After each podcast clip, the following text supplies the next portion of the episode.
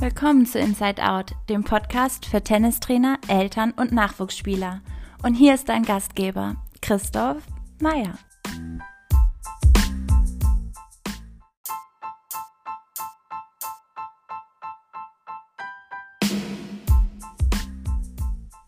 Nach ein paar Wochen Pause, in denen nach diversen Lockdowns erstmal Hochsaison im Tennis geherrscht hat, geht es heute weiter mit Folge Nummer 8, in der ich ganz herzlich Maike Babel als Gast begrüßen darf. Maike war Tennisprofi auf der WTA Tour, hat die beste Platzierung mit Nummer 27 im Einzel erreicht und arbeitet heute als Tenniscoach in Denver.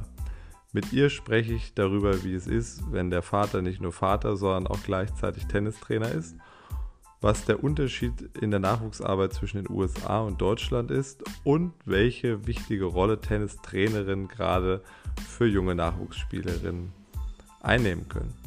Und jetzt wünsche ich viel Spaß mit Maike Babel.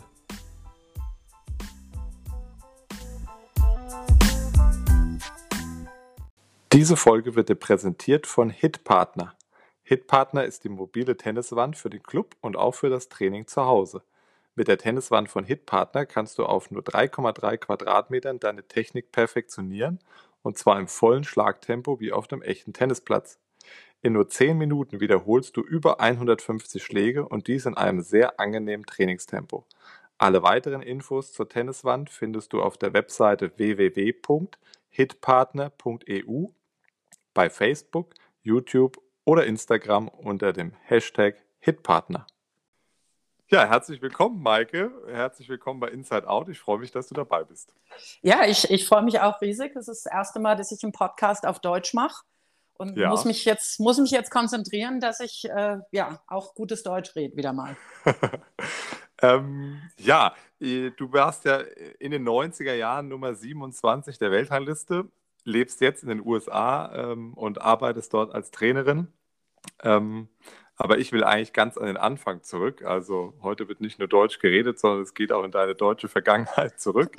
Geht ähm, auch, ja. Und dein Tennisleben hat ja begonnen in Neu-Isenburg. Genau. Ähm, genauer gesagt beim TC Rot-Weiß Neu-Isenburg, den ich tatsächlich kenne, weil ich ja in Frankfurt geboren bin und im Kreis rund um Frankfurt und Offenbach auch mein, meine Tennisjugend verbracht habe und tatsächlich mal ein Mannschaftsspiel auch beim TC Rot-Weiß Neu-Isenburg auf der Anlage hatte. Äh, darum habe ich das vor Augen. Ähm, und da würde ich gerne mit dir starten, dass du einfach erstmal erzählst, wie du zum Tennis gekommen bist und wie diese Zeit dann im hessischen Neu-Isenburg für dich war, ähm, wie es da losging. Ja, also wie es losging, ähm, beide meine Eltern haben äh, gespielt. Mein Vater war Trainer und beide haben bei Isenburg gespielt und wie das damals halt so üblich war, haben sie halt einfach die Kinder mitgenommen ähm, zu den Spielen, zum Training. Und ja, also damals war das halt noch ein bisschen einfacher, glaube ich. Also wirklich, dass man die Kinder da einfach auf der Anlage äh, hat rumlaufen lassen können.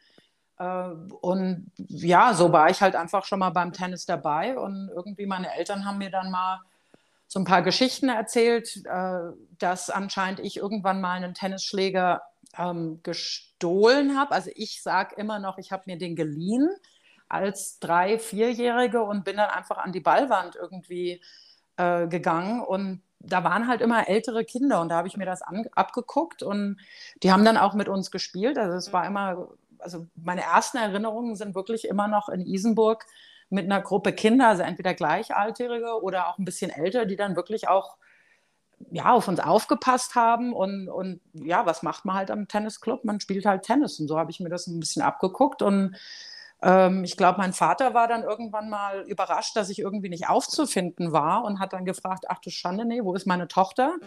Und äh, dann hat mal irgendjemand gesagt, ach du, die zerlegt gerade die Ballwand, so wie immer. Und äh, dann hat er das anscheinend gesehen und das war, also ich habe dann auch wirklich den Schläger wieder zurückgegeben, glaube ich. hust, hust. Ähm, ja, also das war also wirklich, äh, ja, zufällig ist es nicht natürlich, wenn man auf dem Tennisplatz ständig ist, ähm, aber so hat es halt angefangen, dass ich das also einfach von den älteren Kindern ein bisschen abgeguckt habe. Und dann hat mein Vater, glaube ich, einen von seinen Schlägern zersägt, waren ja alles noch Holzschläger ähm, und hat dann den Griff ein bisschen abgesandet, dass er halt kleiner war. Und dann hatte ich meinen eigenen Schläger und dann hatte ich irgendwann mal eine Tennisstunde bei der Frau Herzig, die noch mit langen, mit einem langen Rock gespielt hat. Also so weit ist das wirklich schon her und das, das weiß, da kann ich mich also wirklich noch dran erinnern. Und dann, gut, dann habe ich mit meinem Papa natürlich äh, auch ein paar Stunden gemacht und dann äh, so hat das angefangen. Aber das war nicht irgendwie jetzt großartig geplant. Okay. War der Günther Friedel damals auch schon in Neu-Isenburg? Der, der Günther, ja, der Günther, der Günther, so wie man halt, ja, nee, der Günther war also auch immer dabei. Und äh, also da bin ich auch bis heute noch, oder dann in meiner Karriere war ich sehr dankbar, weil doch beide, der Günther und natürlich auch äh, vor allem mein, mein Vater, immer darauf aufgepasst haben, dass ich gute Technik habe. Ähm, ich glaube, du hast einen Trainerschein beim Günther gemacht, ne? Kann das sein? Äh, genau, richtig. Ja, ich habe, äh, der war mein Ausbilder äh, im C- und B-Trainer, äh, ja, auch schon vor fast 20 Jahren mittlerweile, ja. Genau. und daher weiß halt... ich ja, dass er Neu-Isenburger da ist, genau. Genau, und also, wie gesagt, meine Technik habe ich von meinem Vater, aber dann war es natürlich auch so, dass ich im Clubtraining drin war und Kindertraining und äh, da haben die also beide sehr, sehr gut drauf geachtet, dass ich halt gleich von Anfang an äh, gute Technik habe. Ähm, ja gut, das äh, passt jetzt schon mal zu dem Thema, wo ich am Anfang ein bisschen mit dir hin möchte. Das ist so ein bisschen diese Vater-Tochter als Trainer-Spielerin-Beziehung. Ähm, jetzt höre ich da schon ein bisschen raus, dass dein Vater nicht der einzige Trainer sozusagen war, sondern das auch vielleicht, Fragezeichen, bewusst gesteuert hat, dass du auch andere Trainer neben ihm hattest. Ähm, darum, wie hat das dein Vater so in den ersten Jahren mit dir gemacht? Wie ist er da rangegangen? Hatte er das Gefühl, dass du äh, da im Tennis mal mehr erreichen möchtest. Hat er das forciert vielleicht oder ähm, wie war da so der Plan vielleicht? Gab es überhaupt einen Plan oder hat er das eigentlich so ein bisschen äh, erstmal also, beobachtet, ja. wie sich das entwickelt? Nee, also wir haben das, oder also das haben wir, oder mein Vater hat das, glaube ich, erstmal beobachtet, weil, also das war überhaupt gar nicht geplant. Also wenn, wenn ich mir das jetzt anschaue, wenn äh, klar, über Social Media sieht man das natürlich. Äh, kleine Kinder haben jetzt schon ihre Social Media Accounts, um dann irgendwie Sponsoren anzulocken und die sind in acht, neun, zehn und spielen schon zehn Stunden am Tag. Äh, das war bei uns überhaupt gar nicht so. Also meine Eltern haben da überhaupt nichts forciert. Ähm, da bin ich denen auch wirklich noch äh, meilenweit dankbar äh, für. Es war also wirklich so, dass äh, ich in der Schule war, die Wilhelm-Hauf-Schule, meine Grundschule war halt auch gerade genau neben dem den Platz und dann bin ich halt einfach rübergegangen und das war eigentlich eher, ähm, ja, also ein Abenteuerspielplatz für mich, der, der Tennisplatz. Also da, äh, ich glaube, am Anfang, also bis ich acht oder neun war, habe ich vielleicht zwei Tennisstunden in der, in der Woche gehabt. Und ansonsten habe ich halt mit anderen Kindern gespielt und wir haben also wirklich Fußball, Handball, äh, Abschießen, alles Mögliche gespielt, aber nicht wirklich sehr strategisch das Training. Und ähm, das hat mein Vater, also finde ich ganz, ganz klasse gemacht, dass er also gleich das gemerkt hat, okay, ähm, ja, vielleicht kann da auch jemand anders mal drauf gucken, weil er einfach nicht alles weiß, äh, beziehungsweise weil ein Kind halt auch vielleicht auf jemand anders ein bisschen anders äh, hört. Und ich glaube so, dass es ernster wurde, war eigentlich wirklich erst mit ach Gott, also mit, zwei, mit 12, 13, also wo ich, dann war ich irgendwann mal im Bezirkstraining ähm, und mein Vater hat sich immer mit den Trainern ausgetauscht. Also das war, das weiß ich auch noch. Also da habe ich auch noch Erinnerungen, dass mein Vater mal zugeguckt hat, aber nicht bei jeder Einheit, also nicht bei jeder Trainerstunde, sondern dass er einfach mit dem Günther äh, dann hier mal, was meinst du beim Kickaufschlag oder sollen wir den Slice mehr machen? Ähm, das war also wirklich äh, gar nicht so, wie man sich das auch von späteren Spielerinnen angehört hat oder gesehen hat. Ähm, ja, und gut, mit 14, 15 habe ich dann auch aufgehört, Basketball zu spielen. Also ich hatte dann auch nebenbei ein bisschen Basketball gespielt, aber auch nicht sehr äh, ernsthaft. Und gut, mit 14, 15 fing es dann an, dass meine Technik sich, sich halt durchgesetzt hat gegen andere, die halt früher nicht so viel Variabilität hatten. Ja. Ähm, und dann fing, dann natürlich kam ein bisschen mehr der Fokus äh, drauf aufs Tennis. Aber auch da war ich eigentlich wirklich Spätzünder. Also wenn ich mir das jetzt angucke oder auch damals schon mit der Anke, wir sind also fast gleichaltrig, sie ist zehn, zehn Tage jünger als ich. Die Anke hat mit zwölf äh, die deutschen Meisterschaften gewonnen. Da habe ich, glaube ich, zum ersten Mal bei uns Clubmeisterschaften gespielt. Also das waren wirklich noch Welten. Ähm, und gut, dann ging es halt relativ schnell hinterher, also mit 15, 16 oder 16 eigentlich eher mehr. Also hast du auch im Hessischen Tennisverband eigentlich dann äh, gar nicht so viel mitgemacht an, an Landestraining sozusagen, weil du da eigentlich in den früheren Jahren noch auf Bezirksebene warst? Oder ähm, da, doch, das fing wie, dann auch an. Das, ja? mit, mit 14 wollte ich, also mit okay. 13, 14 waren dann, glaube ich, die ersten Lehrgänge. Aber auch ähm, verhältnismäßig spät, ja. Also für ja, heutige Verhältnisse sozusagen. Ja, genau. Also total spät. War natürlich dann auch später mal, hat mir dann irgendwann mal jemand gesagt, wie spinnst du denn mit 17 Profi werden? Ist doch schon viel zu spät. Ähm, aber da kommen wir wahrscheinlich später noch zu. Nee, also da waren schon Sichtungslehrgänge. Da war ich, also beim HTV war ich dann, glaube ich, auch zwei Nachmittage. Aber wie gesagt, das war zwei Stunden Training und dann eine Stunde Konditraining. Äh, das war jetzt auch nicht der Umfang, den sonst jetzt halt 12, 13, 14-Jährige hatten. Wobei ich äh, ehrlich sagen muss, das war vielleicht schwerer für mich damals, weil ich, ähm, ich hatte halt blöd Geburtstag. Ich war äh, am 22. November mhm. 74 äh, und dann bin ich natürlich immer in die ältere Altersklasse reingerutscht, war aber körperlich noch nicht so entwickelt wie halt ein paar von den Mädels, die dann halt wirklich schon eineinhalb Jahre älter waren. Ähm, und in meiner Altersklasse war ich einfach nicht so gut. Also ich habe dann nicht, äh, nicht so viele Turniere gespielt und bin auch nicht so viel rumgereist. Was in dem Moment als Kind natürlich ein bisschen schwerer ist, weil man natürlich auch sieht, ach, die fahren über alle auf die Deutschen, auf die Südwestdeutschen was weiß was weiß ich, aber ich war halt nicht dabei, ähm, bin aber dadurch auch nicht ausgebrannt, was ich halt bei einigen von den Gleichaltrigen dann später ein bisschen beobachtet habe. Ähm, und ja, das war so eine Erfahrung, die im Moment schwer war, aber im Nachhinein war es ganz gut. Ja, auch das Landestraining ist ja für dich dann äh, von Neu-Isenburg aus gesehen eigentlich auch mit wenig Aufwand verbunden gewesen. Ne? Für die, die das genau, nicht wissen, Offenbach. Hessischer ja. Tennisverband in Offenbach, ist ja Fahrzeit 10, 15 Minuten genau, wahrscheinlich von Neu-Isenburg. Genau, also ist ja wie andere vielleicht in den Club fahren, konntest du zum, zum Verband. Ähm, genau. Also eigentlich optimal. Ja. Ähm, ja, und der Günter Friedl hat also immer ein Auge drauf. Das, das wusste ich ja nicht. Also Günter Friedl habe ich ja nur als Trainer-Ausbilder kennengelernt. Äh, aber da war er ja auch schon immer mit, mit sehr viel Engagement und Herzblut dabei und auch vor allem mit immer viel Humor auch. Also es hat genau, das, das Spaß war auch gemacht. So immer super. ich ihn mir auch als Trainer ja. vor.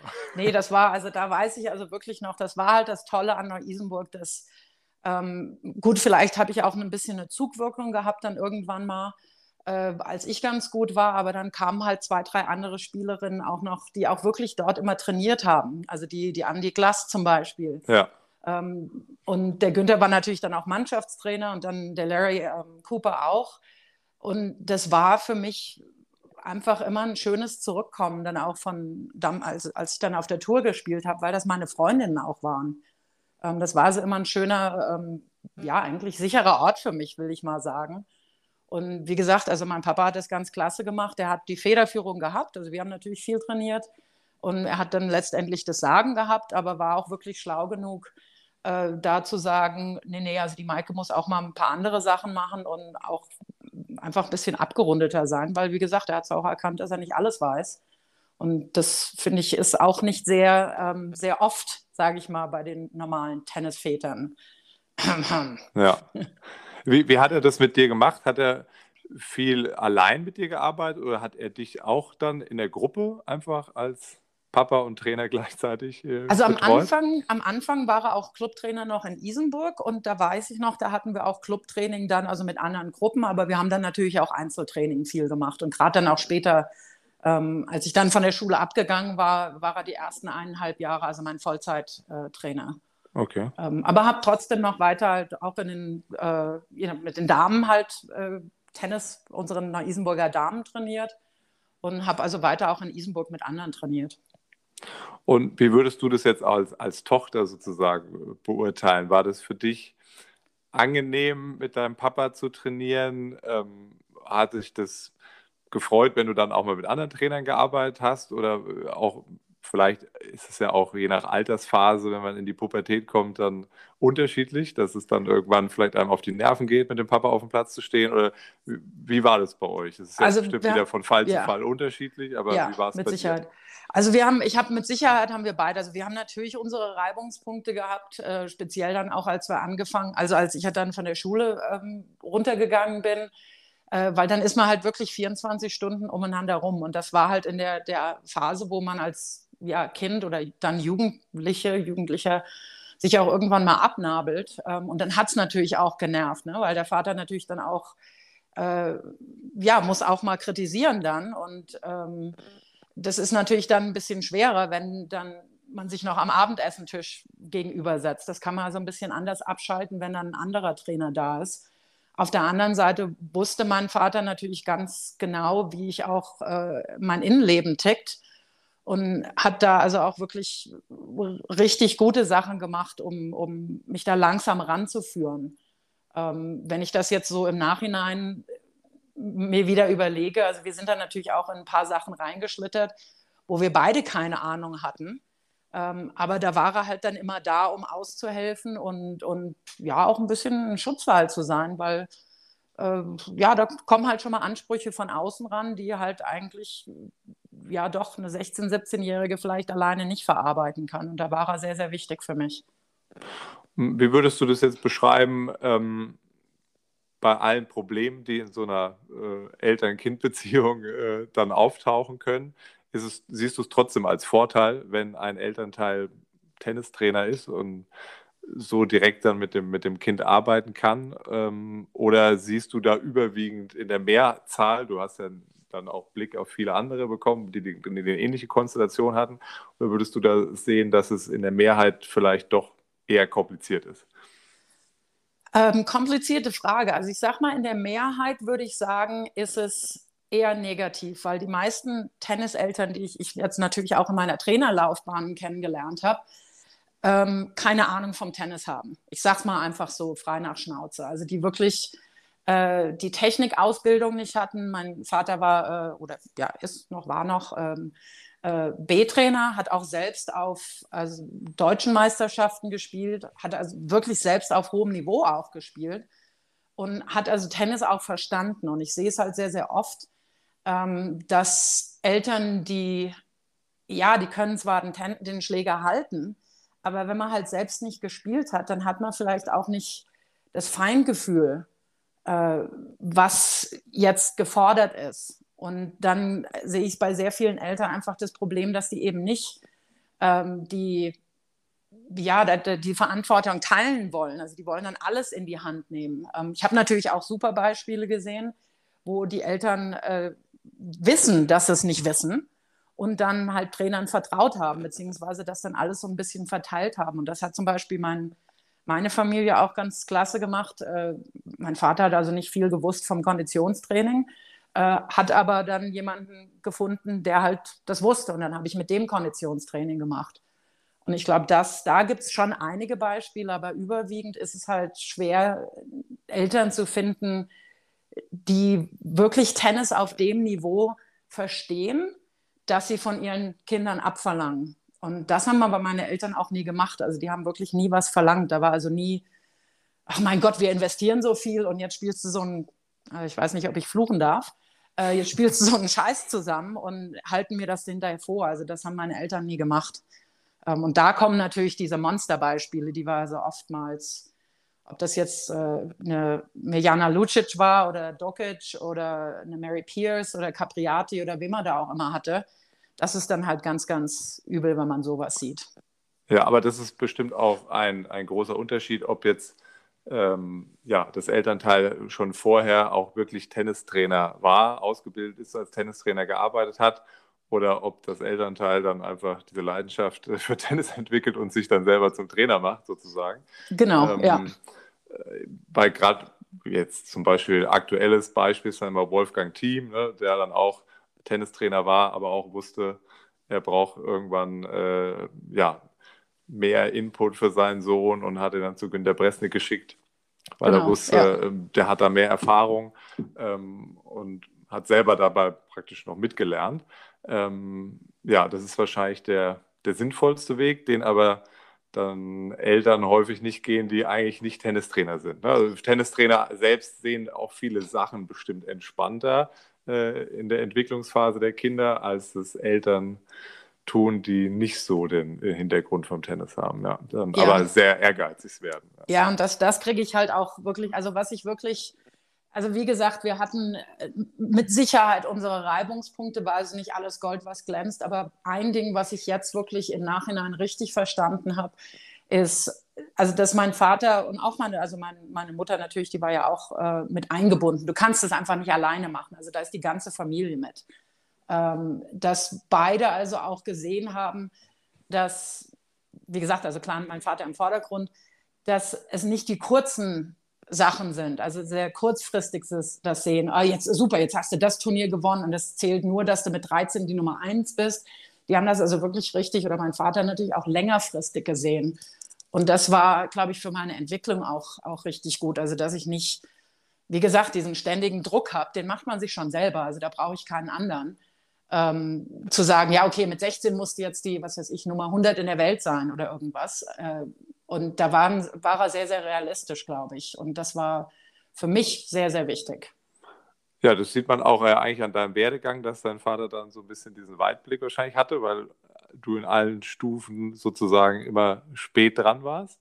Mhm. Ähm, wo viele Eltern halt, die sich nicht so auskennen, halt diese Panik entwickeln, ne? dass sie denken, sie müssen, das Kind muss sehr früh schon sehr erfolgreich sein, weil man immer so gerade in Deutschland jetzt irgendwie immer Steffi Graf, Boris Becker vor Augen hat, die dann in dem bestimmten Alter schon sehr weit vorne waren. Genau. Ja. Ähm, und es wird es wahrscheinlich auch immer wieder mal geben, dass es so diese Ausnahmen gibt, aber es sind halt meistens dann doch nur Ausnahmen. Ne? Also statistisch ja. gesehen sind es dann doch eher diejenigen, die vielleicht in der U10, U11, U12 nicht unbedingt vorne waren, die dann aber später, wenn es drauf ankommt, dann zu den Besten gehören. Ja, absolut. Also ich glaube, das ist also ein super Beispiel ist natürlich auch jetzt die Angie Kerber, die war eigentlich auch, also da kann ich mich noch dran erinnern, als ich dann irgendwann mal hier halt schon war, vor 20 Jahren mittlerweile und war bei deutschen Jugendmeisterschaften und habe halt für meine Uni rekrutiert.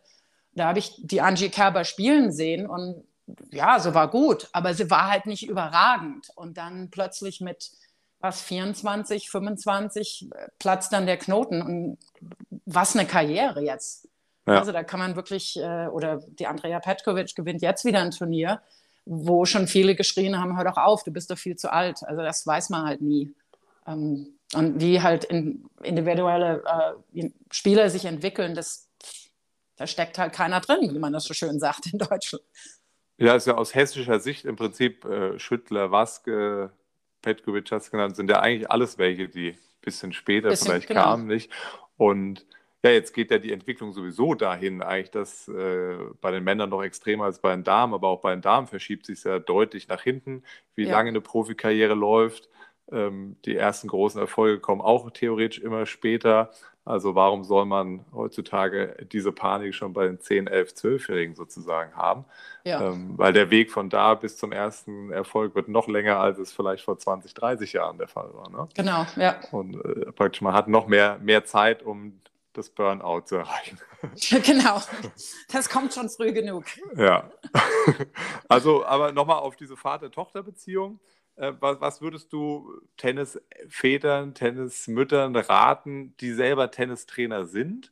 Ähm, Im Umgang mit ihren Kindern, was ist das Entscheidende? Was ist für dich der wichtigste Punkt, um das gut über die Bühne zu bekommen und auch im reinen Familienleben dann zehn Jahre später noch zu sagen, ah, äh, wir kommen noch gut miteinander aus.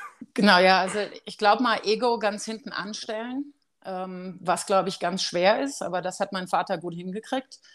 Ähm, einfach unterstützen. Äh, es ist, also ich sehe es jetzt halt wirklich, ich war ja hier auch äh, sehr lange in den USA bei, dem, bei den USDA Development äh, Camps dabei und du kannst eigentlich schon ja, mit dem Finger drauf zeigen, wo es irgendwo läuft und wo es nicht läuft. Also die besten Tenniseltern sind die, ähm, die, die halt helfen, die unterstützen. Klar kann man auch mal ein bisschen pushen, muss man auch, äh, weil ja, wenn man halt sagt, auch als dann 13-, 14-Jährige, okay, ich will das jetzt, ähm, das muss allerdings aus freien Stücken kommen. Das darf jetzt nicht sein, weil, okay, ich weiß, dass die Mami sonst oder der Papa, was weiß ich, sonst eine Herzattacke kriegt, wenn ich sage, ich will kein Tennis spielen ähm, dass man dann auch sagt, okay, ich hänge mich da jetzt rein und da kann man dann auch schon mal pushen zu sagen, okay, du gehst jetzt zum Training ähm, und da kann man also mithelfen, da mal ein bisschen zu pushen, aber diese ständige Pushen und ständig, äh, wir investieren so viel, bei uns hier in, in Amerika geht es ja sehr viel um diese Stipendien, Äh, da kriege ich also immer schon eine Halskrause, ich weiß nicht, ob man das noch sagt, äh, wenn halt Eltern sagen, ja, wir wollen ein Stipendium haben. Also da frage ich dann wirklich immer frei nach Schnauze, ach, Sie auch. Ja. Sie als Eltern wollen Sie auch ein Stipendium haben und das, da wird es halt schwer. Ähm, also diese Unterstützung ist ganz, ganz wichtig. Ähm, machen Eltern natürlich auch fahren und übernachten und was man da alles macht auf Lehrgänge. Ähm, aber ich denke einfach, diese bisschen das breiter fächern und auch andere Experten zuziehen, ist ganz, ganz wichtig. Ja. Das fächert sich ja auch mittlerweile immer weiter auf. Ne? Also früher hat man nur den Trainer dabei gehabt, heute ist es auch nicht mal nur der Fitnesstrainer, sondern dann der Physiotherapeut und der Mentaltrainer und das fängt ja auch immer früher an, wenn man genug ein Geld hat. Team zu haben, wenn man ja. dann genug Geld hat. Wenn man genau. genug Geld hat, weil die ja. ab, ab den Top 50 oder wie auch immer, da sieht es dann halt wieder doch so aus, äh, dass man das vielleicht daheim hat. Ja. Also in seinem Heimstützpunkt, ähm, aber dann mitfahren wird, bei den meisten ist es also wirklich nur ein Trainer. Ja. Ja, ähm, dann machen wir einen kleinen Sprung von Neu-Isenburg in die große, weite Tenniswelt. Also du hast ja eine, eine tolle Karriere hingelegt. Ich habe schon gesagt, Nummer 27 der Weltrangliste im Einzel. Im Doppel war es, glaube ich, Nummer 45, yep. äh, wenn ich das richtig sehe. Also sowohl im Einzel als auch im Doppel sehr, sehr weit vorne gewesen. Das schaffen nicht so viele. Ähm, und ja, auch eine glückliche Karriere, glaube ich, äh, wenn ich das immer so richtig verfolgt habe, gehabt. Ähm, wie kam dann dieser Sprung danach äh, ins Trainerbusiness? Vielleicht erzählst du da so ein bisschen, wie der Einstieg kam und ob das schon lange ein Wunsch von dir war, in diese Richtung zu gehen oder ob das dann spontan und zufällig passiert ist. Äh, ja, zweierlei. Also das, das äh, Witzige war, ich weiß nicht, ob's das, ob Kinder das noch machen. Kannst du dich noch an Poesiealben erinnern, wo man dann so Zeugs reinschreibt und die, die austauscht und schreibt? Ja, es gibt, gibt immer noch so diese Freundebücher, genau. Genau. Ja, ähm, ja. Und da weiß ich, also damals habe ich entweder reingeschrieben Tennistrainer oder Tennisprofi, also mit, was weiß ich, acht oder neun. Hat aber ja. null, null Ahnung natürlich, was das überhaupt heißt. Ähm, Gut, nachdem ich also dann aufgehört habe äh, zu spielen, wegen meiner Schulter auch, also so ganz so glücklich war die Karriere nicht mit Verletzungen. Ähm, aber ich, ich bin ja nach der 10. abgegangen, also nach der 10. Klasse, weil mein ähm, Schuldirektor äh, dann halt irgendwann mal gesagt hat, ja, Entschuldigung, Maike, aber du kannst keine Noten mehr kriegen, weil du nie da bist. Ähm, was natürlich dann auch immer sehr witzig war, wenn ich dann nach, nach, sechs Wochen irgendwann mal, wo das Schuljahr schon angefangen hatte, in die Biologiestunde reinlief und der Lehrer dann sagt, wer bist du denn überhaupt? Ähm, ja, also musste ich dann erstmal, wollte ich dann erstmal Schule weitermachen. Äh, während ich gespielt hatte, habe ich dann also damals, äh, ich weiß gar nicht, ob es das jetzt in Deutschland, mittlerweile wird es wahrscheinlich auch alles online sein. Damals waren es halt noch Korrespondenzkurse, habe ich mein Abi nachgemacht, also während ich noch gespielt habe.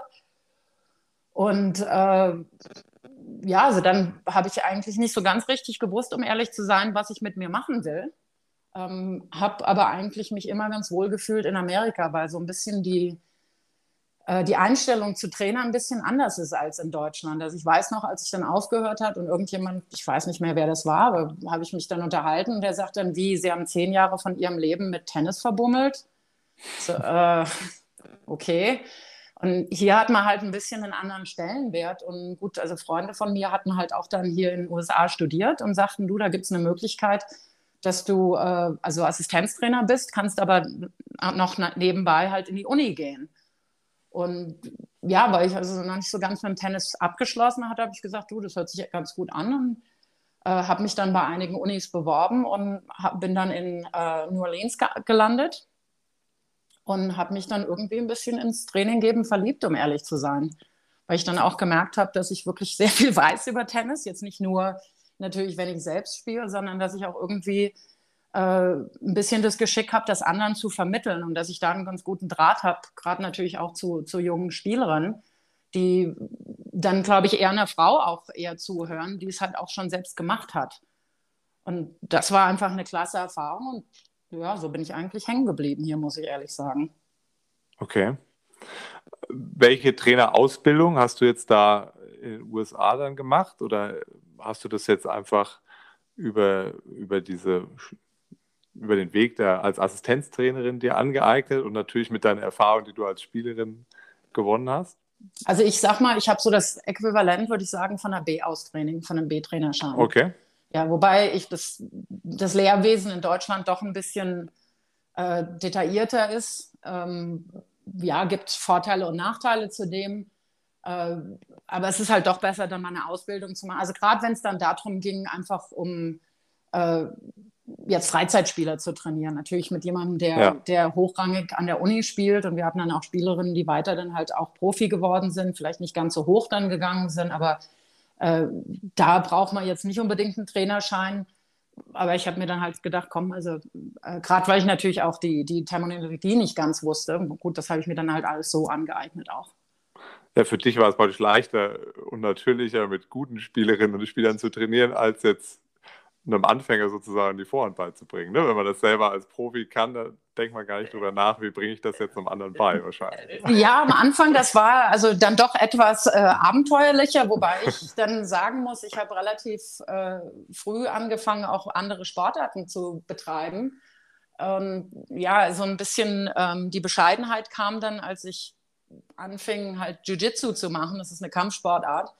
Und der Trainer dann mal irgendwann gesagt hat, äh, wie, du warst mal irgendwie Weltklasse-Athlet und weißt nicht, wie, also das war so fremd mir einfach, diese Bewegungsabläufe, weil man natürlich auch beidseitig den Körper einsetzt, äh, dass ich also da teilweise keine Ahnung habe, was, welchen Muskel ich jetzt äh, da bewegen muss, um irgendeine Bewegung da auszuführen.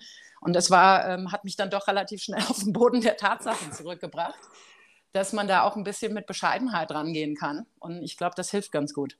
Ja, Jetzt hat der Oliver Heuler, der ist, äh, war mal Jugendnationaltrainer im Golf in Deutschland, der hat das mal auf einer Tennistrainerkonferenz gesagt. Er hat eigentlich die letzten 10, 20 Jahre irgendwie jedes Jahr eine neue Sportart selbst ausprobiert. Nicht nur mit dem Hintergedanken, einfach diese Sportart zu erlernen, sondern immer zu, sich wieder selber in die Anfängerrolle zu bringen und zu gucken, wie vermittelt der Trainer mir diese Sportart. Genau. Um, um ja. selber wieder für seine Trainertätigkeit immer wieder neue Blickwinkel zu bekommen und wieder zu gucken, ah, man sieht, wenn man selbst so lange dabei ist, setzt man bestimmte Dinge immer schon voraus und denkt dann gar nicht drüber nach, wie man es dem Anfänger jetzt vielleicht besser beibringen könnte oder auf was der Anfänger gerade achtet. Ne? Äh, ja, und also auch gerade diese, diese, wenn man halt natürlich auch, klar, was für, du gibst ja auch Training, ne? Also da, du musst ja über nichts mehr nachdenken. Aber wenn jetzt ein Trainer sagt, ja, also jetzt den Griff und dann den Rückschwung und dann die Beinarbeit, da steht man halt erstmal da wie die Kuh auf dem Eis. Also wirklich ja. so, als ich damit halt auch angefangen habe. Trainer schreit von, von, von draußen irgendwas rein, wenn du halt im Kampf drin bist. Und ich so, wie jetzt? Ich habe überhaupt keine Ahnung, was du da erzählst. Weil ich, weil ich die Wörter gar nicht kenne.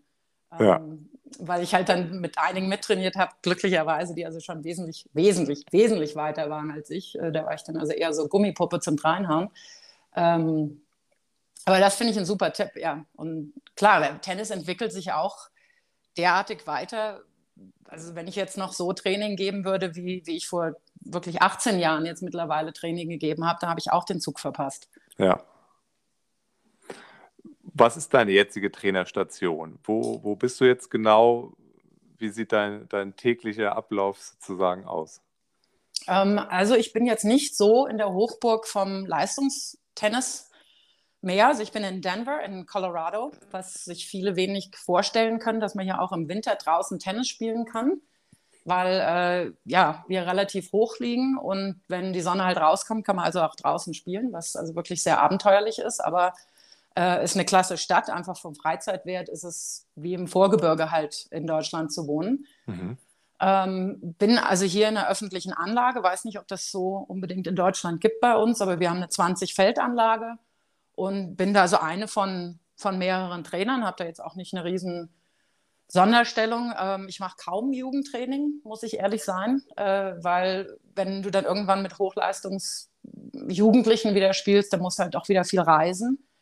Und dieses, dieses aus dem Kofferleben habe ich halt zu lang gemacht einfach. Und das war auch ein Riesengrund, warum ich dann mit dem College-Coachen äh, aufgehört habe.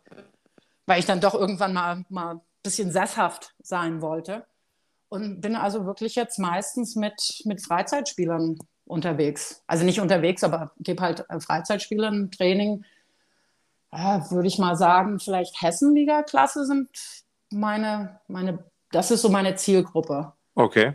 Also wenn ich, wenn ich das noch so ein bisschen, ich kenne mich auch mit den Leistungsklassen in Deutschland nicht mehr aus. Dieses ganze System kam, als ich schon Ja, Hessen, Hessenliga ist schon sehr hoch. Das geht noch. Das ist, Ah, ja, gut, das dann- ist schon sehr hoch, da, da spielen schon nur noch gekaufte Ausländer. Ja gut, dann vielleicht gehen wir mal eine, nee, dann gehen wir vielleicht mal eine Stufe runter. Oberliga sind wir dann, wenn es das Ja. noch gibt. Also so, also die können schon alle ganz gut spielen, aber ich habe auch ab und zu mal Anfänger und das macht mir auch riesen Spaß einfach. Also sobald jemand einfach lernen will und draußen Spaß hat auf dem Acker, also dann, das ist meine, ist mein Beuteschema sozusagen. Okay, ja, das finde ich super. Aber also, weil viele wollen natürlich aus Trainersicht immer nur in diesen Leistungsbereich rein.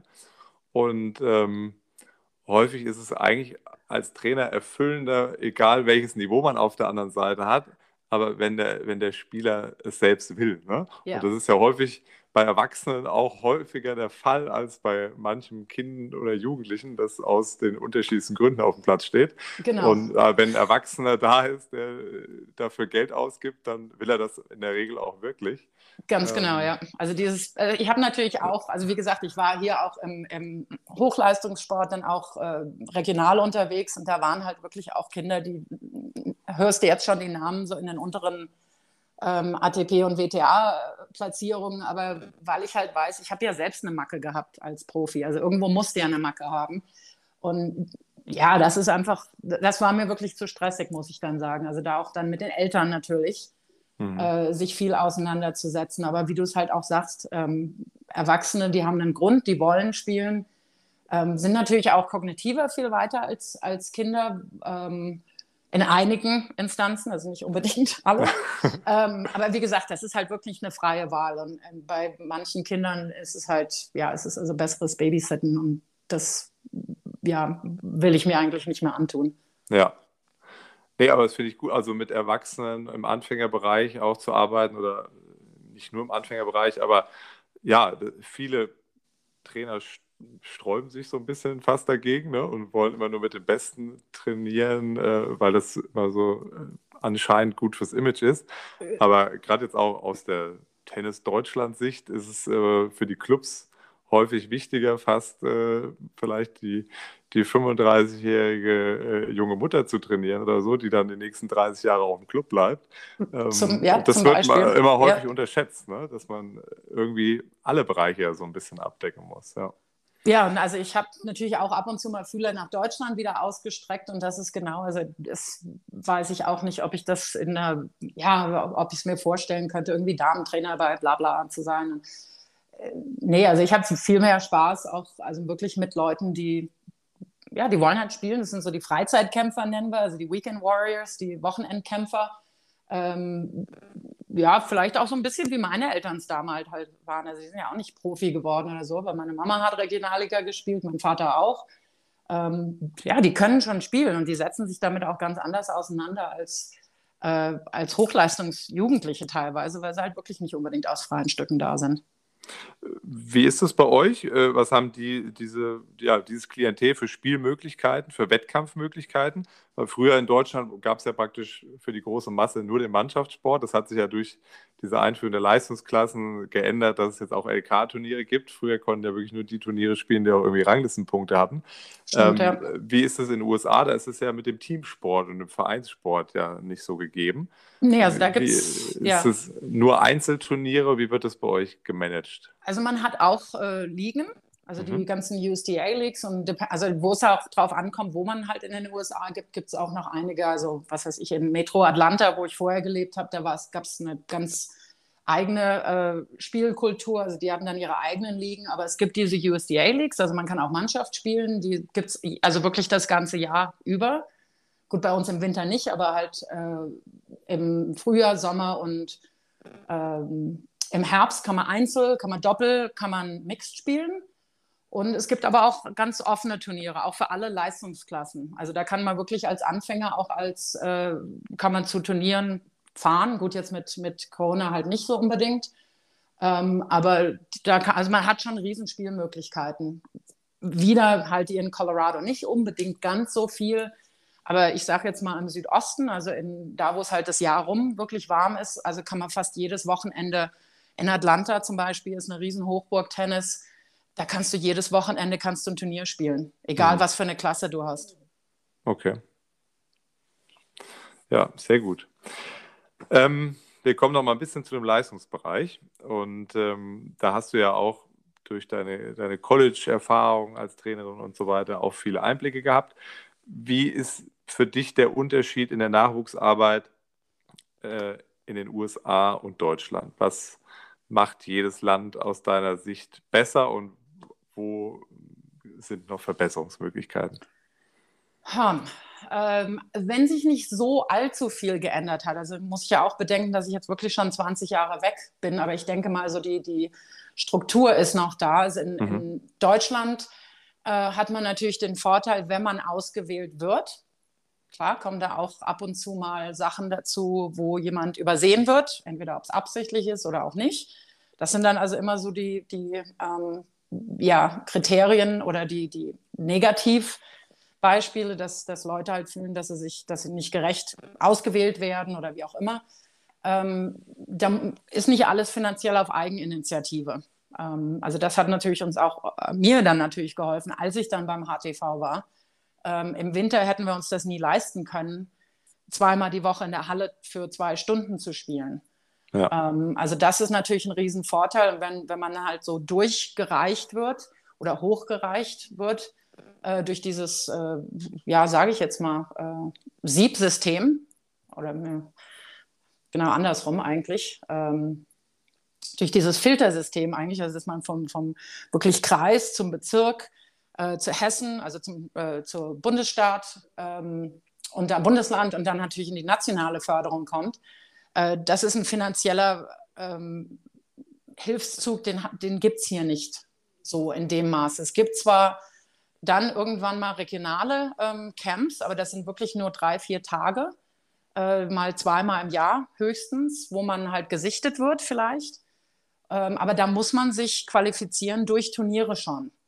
Also da kann man, wenn man jetzt sagt, okay, ich äh, bin jetzt zwar ganz toll, ähm, kann mir es aber nicht leisten und spiele, sage ich jetzt mal, offene Erwachsenenturniere, kann man auch machen, also können Kinder auch. Die können sich dann also da auch anmelden. Ähm, aber da muss man halt schon riesen, eine riesen Investition am Anfang einfach reinlegen hier in den USA. Also es ist wirklich noch sehr, äh, ja, ein sehr äh, eng gestrickter Sport für Privilegierte, muss man einfach so sagen. Ähm, mhm. Was ich besser finde hier, ist, dass ähm, auch sehr viel auf Mannschaft gesetzt wird. Also es gibt unheimlich viele ähm, Sachen dann, die in Mannschafts- äh, gespielt wird. Also du kannst dann zum Beispiel, wenn du es mal irgendwann geschafft hast, ähm, kann jetzt zum Beispiel das Team Colorado spielt dann gegen äh, in, in, den sogenannten Sectionals, also in dann den, im Südwesten, äh, spielt dann gegen andere Auswahlen von äh, anderen Bundesländern oder Bundesstaaten. Und das gab es bei uns, glaube ich, nicht ganz so. Wir hatten dann mal irgendwann, klar gab es die, die großen Medenspiele und die ähm, Silly Awesome und Henna Henkel, ja. Aber das gibt es hier einfach öfter. Also das gibt es zwei, drei Mal im Jahr, gibt es da einfach bessere, finde ich, bessere Strukturen. Ähm, der Vorteil dann natürlich, wenn mehr äh, privat gemacht werden kann, ist man einfach auch freier in der, also hier ist dann natürlich der Vorteil, dass man sich freier bewegen kann, wenn man die Knete hat, äh, sich bessere Trainer auszusuchen. Äh, dass man also nicht dann irgendwie Politik mitmachen muss. Äh, wenn jetzt ja, irgendwo einer sitzt äh, in Deutschland im Bundes, in einem Bundestrainer oder was weiß ich wer, der einem dann vielleicht Steine in den Weg legt, weil man halt nicht, weil man mal was Falsches gesagt hat oder was weiß ich, weil man widerspricht, irgend, keine Ahnung, was es da für Gründe gibt. Ähm, da gibt es vielleicht den, den Vorteil hier. Ähm, was ich mittlerweile auch gut finde, ist, dass äh, wenn wir diese ähm, äh, USDA-Camps haben, also diese Regionalcamps, dass da auch unheimlich viel Wert äh, auf das Mentale gelegt wird. Und da, das war so meine Rolle eigentlich mehr. Ich habe also weniger auf dem Platz mit den Kindern gemacht. Ich habe eigentlich mehr im Klassenzimmer mit denen gemacht, also um wirklich auch diese äh, mental, das Mentaltraining erstmal denen überhaupt äh, nahezulegen. Und da mhm. haben wir also wirklich schon mit mit neun, zehn, elfjährigen angefangen, dass die so wirklich die Grundzüge davon schon kriegen, beziehungsweise einfach mitkriegen, hey, das ist ein Teil von deinem Training, genauso wie du Technik und Taktik und das Athletische machst. Das ist Mentale brauchst du und du musst damit jetzt anfangen. Und da ist also wirklich kein Jahrgang zu, zu jung eigentlich. Und da, da weiß ich nicht unbedingt, äh, wie das in Deutschland aussieht mittlerweile. Also da müsstest du mir eigentlich mehr zu erzählen, ob das jetzt auch schon ähm, hoffentlich den Weg in die, in die Trainingsmethoden einge, also ge, gewonnen hat. Das Mentaltraining ist auf jeden Fall äh, ein, ein wichtigerer Aspekt, als es noch vor 10, 20 Jahren war, aber immer noch ein, ein Thema, das sehr ausbaufähig ist, würde mhm. ich, würd ich, sagen. Ähm, auch in den Verbandsstrukturen. Also es, bei, den, bei den richtig guten, ähm, in, den, in den höheren Kadern, äh, die haben dann schon äh, diverse Lehrgänge auch mit Mentaltrainern, aber auf den mittleren und unteren Ebenen ist es mit Sicherheit noch zu wenig, würde ich sagen, ja. ja. Aber gut, die USA sind natürlich auch wieder ein Land, was vielleicht sowieso offener für dieses Thema ist. Ähm, es wird hier auch immer besser, würde ich sagen. Aber ähm, darum würdest du das auch sagen, wenn es in den USA um Mentaltraining geht, dass es auch gleichzeitig darum geht, diese, diese positivere Grundeinstellung zu haben, dieses, ja, wie man die Amerikaner im Sport kennt, dieses totale Selbstbewusstsein und die Überzeugtheit auch. Ist, wird es damit sehr verknüpft oder hat es damit eher nichts zu tun?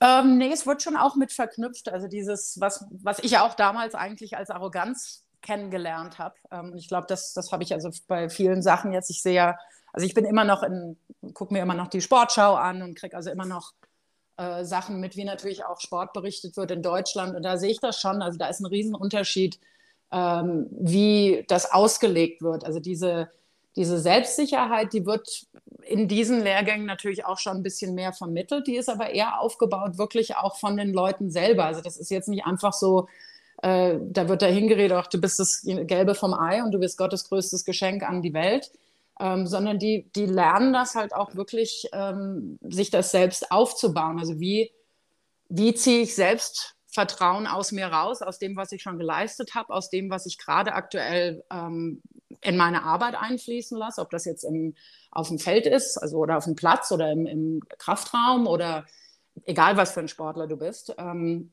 das wird schon ein bisschen anders äh, angegangen als in Deutschland. In Deutschland habe ich immer noch so das Gefühl, äh, das frisst man mehr in sich rein und es wird also wesentlich, wesentlich, äh, ja, ich muss schon sagen, fieser berichtet.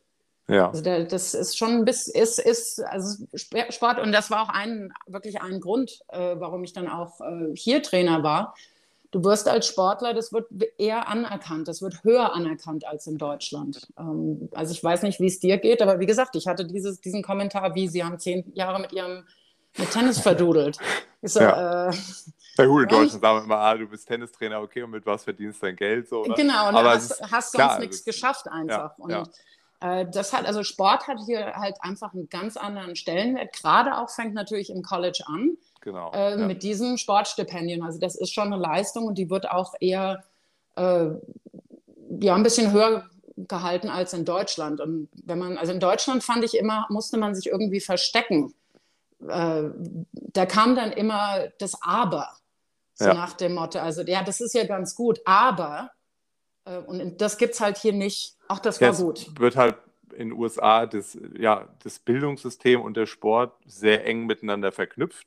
Genau. Während eigentlich in Deutschland das komplett getrennt wird und gerade von der Bildungsschiene her sozusagen von den Kultusministerien eher als hinderlich äh, ja. gesehen wird. Ne?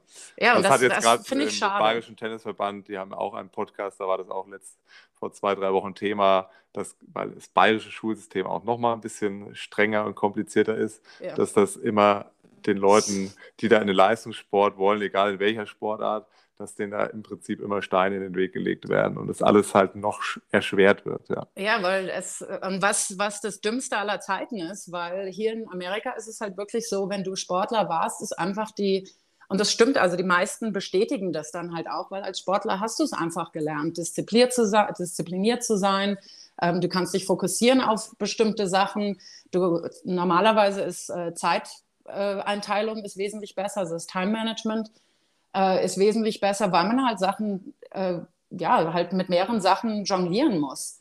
Und das finde ich ist also super dumm, äh, Leuten diese Entwicklungschancen dann zu erschweren, weil man wirklich so viel lernt. Also das habe ich von mir einfach gelernt. Ich, wenn irgendeine Herausforderung jetzt an mich herangetragen wird, dann weiß ich, was ich kann, was ich gelernt habe durch den Sport, durch Tennis. Ähm, da mache ich mir also erstmal nicht in die Hose, während andere Leute vielleicht so das nicht erlebt haben. Und dann halt Leuten diese Chance wegzunehmen, ist, finde ich, ist super dumm. Ja, das war da auch Thema, ähm, weil Wirtschaftsunternehmen wie Mercedes-Benz zum Beispiel wohl eigene Abteilungen mittlerweile haben, wo sie gezielt dann ehemalige Leistungssportler rekruten, weil sie genau wissen, dass die bestimmte Merkmale haben, die sie halt suchen, ne? weil die Leute dann schon sehr diszipliniert sind, gut strukturiert sind und so weiter. Ja. Und das besonders für das Unternehmen als Vorteil gesehen wird. Also, ja, ich, ich, ja. ich sag's jetzt mal, also Tennis, wie gesagt, hier ist es halt ein relativ privilegierter Sport. Die haben halt eine sehr gute Ausbildung auch. Die haben natürlich dann den Vorteil, die können auf private Schulen gehen, tretra trullala. Aber ich sag jetzt mal, wenn ich mich daran erinnere, wer mit mir in die Schule gegangen ist, äh, da waren und dann auch wirklich gut war hinterher im Tennis, das waren alle sehr gute Schüler. Die waren alle sehr, sehr, äh, ja, wie gesagt, diszipliniert. Also ich kann mich jetzt ja. an keinen erinnern.